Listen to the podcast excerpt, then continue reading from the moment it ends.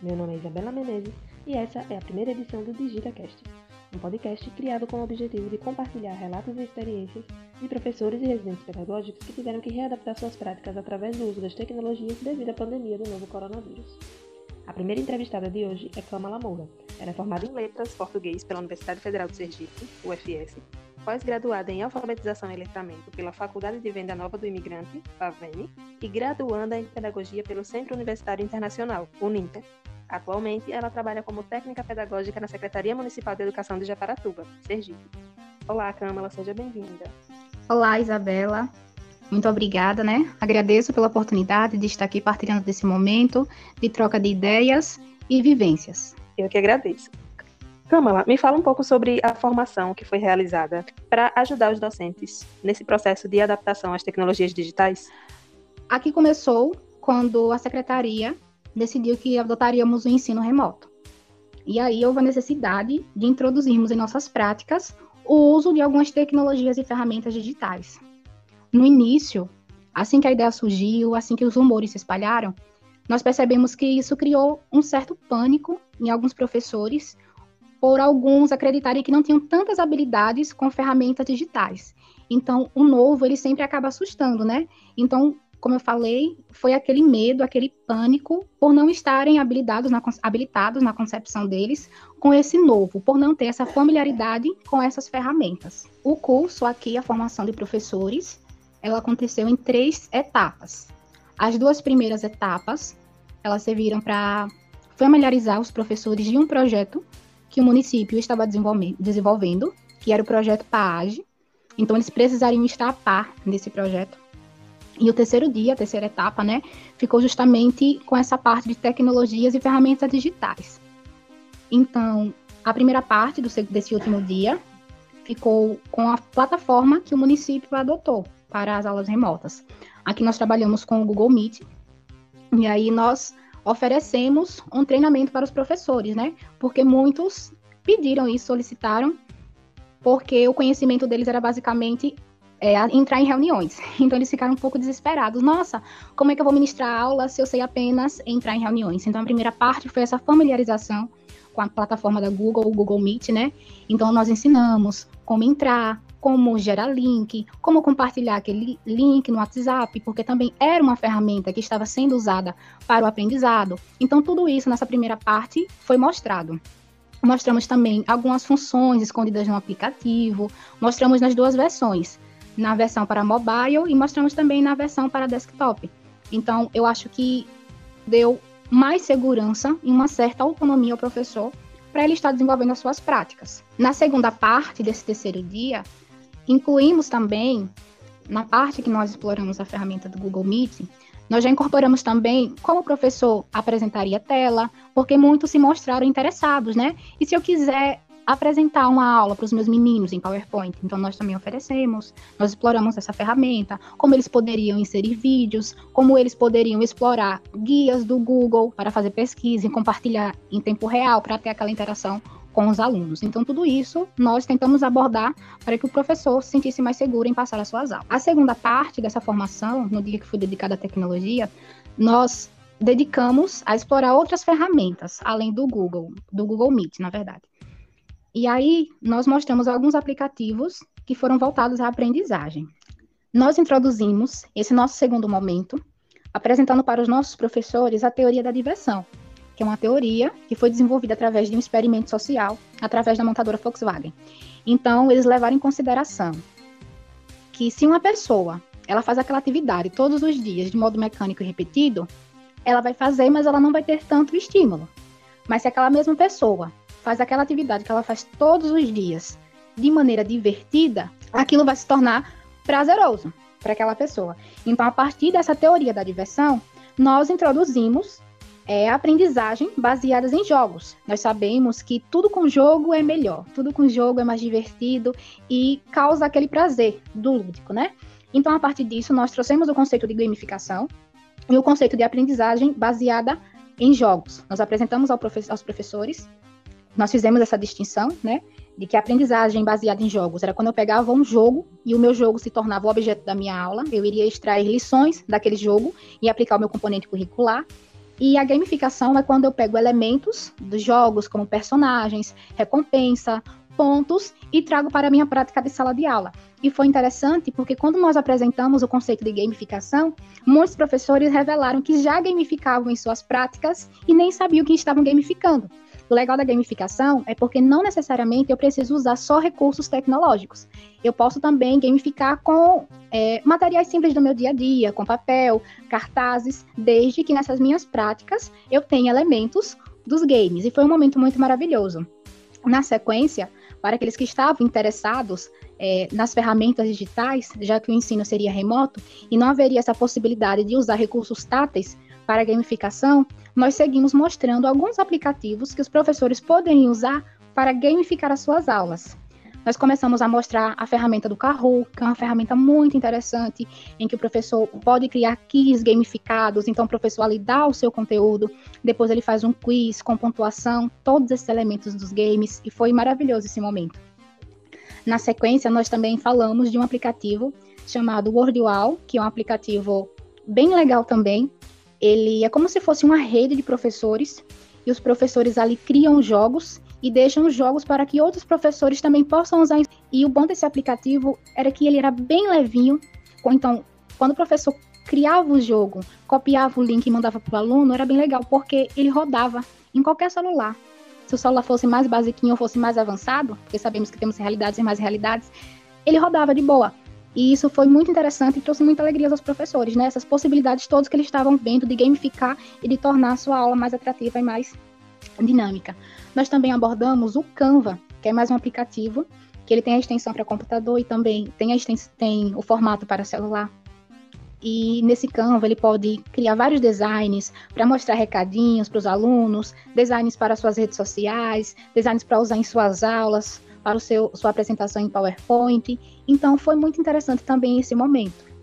Então nós abordamos o Google Forms, nós mostramos que eles poderiam também gamificar usando essa plataforma da Google. Nós mostramos também, nós mostramos como ele funcionava, quais eram as possibilidades que aquele aplicativo oferecia ao professor, que o objetivo principal era criar enquetes, né? Mas que o professor também, a partir daquela enquete, ele poderia gamificar e assim tornar sua aula também mais divertida. Fechando essa parte dos games, que foi o ponto assim alto da nossa apresentação, eu acredito que essa questão dos games causou muita alegria nos professores e, como eu falei, mostrou muitas possibilidades para que eles pudessem deixar suas aulas mais legais. Encerrando esse momento de gamificação, nós usamos uma ferramenta do Office, que foi o PowerPoint, para mostrar que, além da função de apresentar slides, nós poderíamos usar essa ferramenta para também criar jogos e assim gamificarmos as nossas aulas. E foi interessante também porque muitos professores ficaram impressionados e surpresos, né? Eles não sabiam que em um aplicativo que eles tinham no computador, eles poderiam fazer coisas assim, jogos mais simples e gamificar as suas aulas.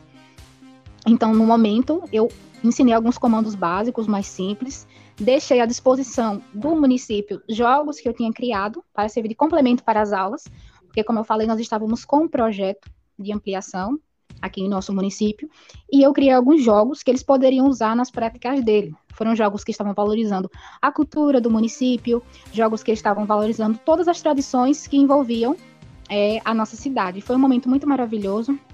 Eu senti que os professores, como eu falei anteriormente, se sentiram mais seguros, com mais autonomia. Eles se sentiram também mais motivados e instigados a usarem a gamificação em suas práticas docentes. Nossa segunda entrevistada é Maria Verônica. Ela é graduanda em Pedagogia pela Universidade Federal de Sergipe, UFS, membro do grupo Relações de Saberes e Subjetividades, Alfabetização, Linguagem e Trabalho, Ressalte, e também atua como residente pedagógica na Escola Estadual São Cristóvão, em Aracaju, Sergipe. Olá, Isabela. É um prazer estar aqui. Vamos lá. Me diz aí como foi a experiência de lecionar no formato de ensino remoto para você. Bom, de início, a experiência foi um pouco assustadora. Como tudo que é novo, gera um certo estranhamento. Mas, à medida que as aulas iam acontecendo, eu fui criando uma familiaridade com o ambiente virtual, porque foi uma situação nova para todo mundo. Então, tanto nós, enquanto professores, e os alunos tiveram que se adaptar a esse novo modelo. Então, o início não foi fácil, por conta da interação, que foi algo que eu senti bastante. A falta da interação presencial não se compara. Não é, então foi algo que eu senti bastante, foi a falta da interação com as crianças. Porém, por estarmos falando de crianças, elas são muito espontâneas. Então, assim, eu ficava com muito receio de não ter uma troca tão legal com eles. Mas, assim, isso não aconteceu, porque eles abriam as câmeras, eles abriam microfones, então eles participam muito das aulas. Então, essa questão de interação, que a princípio, no início eu fiquei com medo de não acontecer, ela aconteceu da maneira remota, com os recursos que nós tínhamos ali para utilizar, mas ela aconteceu, essa interação. Então, foi uma experiência, está sendo ainda, né? É, bastante desafiadora, mas se eu comparar com a primeira aula que eu dei lá em dezembro e a última aula agora no final de maio, é completamente diferente, por conta de já ter me adaptado com é, as aulas no ensino remoto. Me fale um pouco sobre a indicação dos aplicativos que você fazia para facilitar a aprendizagem das crianças, porque você usava critérios técnicos, né, para selecionar eles e tal. Me fale um pouquinho sobre isso. Pronto, Isabela. Na Play Store, a gente encontra vários aplicativos, mas como você já pontuou, eu tinha que observar alguns critérios técnicos e pedagógicos. No que diz respeito aos critérios técnicos, eu tinha que observar o tamanho daquele aplicativo, se não era muito pesado, porque as crianças utilizavam o celular do pai, da mãe, então eu não sabia qual era a qualidade daquele celular, eu não podia indicar um aplicativo que fosse muito pesado, que consumisse muito espaço no, no celular do responsável da criança. Então, esse era um aspecto que eu tinha que observar em todos os aplicativos que eu ia indicar. E no que diz respeito aos aspectos pedagógicos, era se aquele aplicativo estava de acordo com a faixa etária dos alunos, que é de entre 6 e 7 anos, se estava alinhado com o conteúdo que tinha sido trabalhado. Então, esses eram aspectos pedagógicos que eu tinha que observar. E eu vou citar alguns aplicativos que eu indiquei ao longo das aulas online. O primeiro deles foi o Corpo Humano. Em uma aula síncrona, foi trabalhado o conteúdo de ciências, o corpo humano. Então, as crianças aprenderam sobre as partes do corpo, as funções, e, posteriormente, eu fazia essa indicação, gravava um tutorial e enviava no grupo do WhatsApp. Então, elas, com o auxílio do responsável, faziam o download e aí iriam reforçar o que foi aprendido na aula síncrona. Através do aplicativo, tinha esse reforço da aprendizagem. Teve outro aplicativo bastante interessante, que era o Silabando. Quando nós trabalhamos a separação das sílabas. É um aplicativo super lúdico, de fácil manuseio. Então, as crianças elas atuam nesse processo de uma forma bem ativa. É, a indicação do aplicativo proporciona isso, porque elas estão ali com o celular, que é um aparelho que elas estão habituadas, é, mas não estão consumindo qualquer conteúdo aleatório. Elas estão consumindo um conteúdo que tem intencionalidade pedagógica. Então, os aplicativos educacionais têm essa função. Outro aplicativo bastante interessante foi os jogos de matemática para crianças.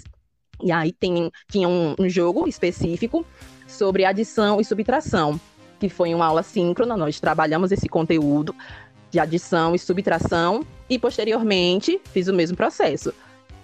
É, o tutorial do aplicativo enviei no grupo, e aí elas reforçavam a aprendizagem do que tinha sido passado na aula síncrona. E o feedback é, delas, né, para saber se elas tinham gostado do aplicativo, se tinham baixado. Esse feedback acontecia nas aulas síncronas é, posteriores. Elas falavam: Ah, tia, achei legal o aplicativo, gostei bastante, baixei no celular da minha mãe, tô jogando. Então, esse feedback vinha delas mesmas, elas passavam isso pra gente e foi uma estratégia bem legal utilizar esses aplicativos para reforçar a aprendizagem. E você utilizava também algum aplicativo para ajudar na edição desses vídeos? Utilizava sim, Isabela. Na gravação dos tutoriais dos jogos, um aplicativo que eu utilizava bastante era o Master Record, que auxiliava na gravação da tela, porque tinha que sair a minha voz, é, utilizando o aplicativo. Então, é, esse aplicativo, o Master Record, foi essencial nesse processo. Um outro aplicativo, o Canva, me auxiliava bastante na gravação das aulas, na edição, na verdade. É, quando eu queria colocar alguma imagem diferente, algum texto. Então, esse aplicativo também foi bastante essencial nesse, nesse período. E o InShot é, era outro aplicativo que eu utilizava para editar os vídeos, para unir é, três, quatro, cinco vídeos, né, que eu ia gravando e ia fazendo essa edição, para colocar imagens também, para colocar áudio, para colocar a capa, porque eu fazia uma capa a parte dos vídeos e depois unia com o restante da videoaula. Então teve o InShot. Esses três aplicativos é, me salvaram durante esse período do ensino remoto. Gostaríamos de agradecer as duas entrevistadas de hoje e dizer que o DigitaCast fica por aqui. Até a próxima!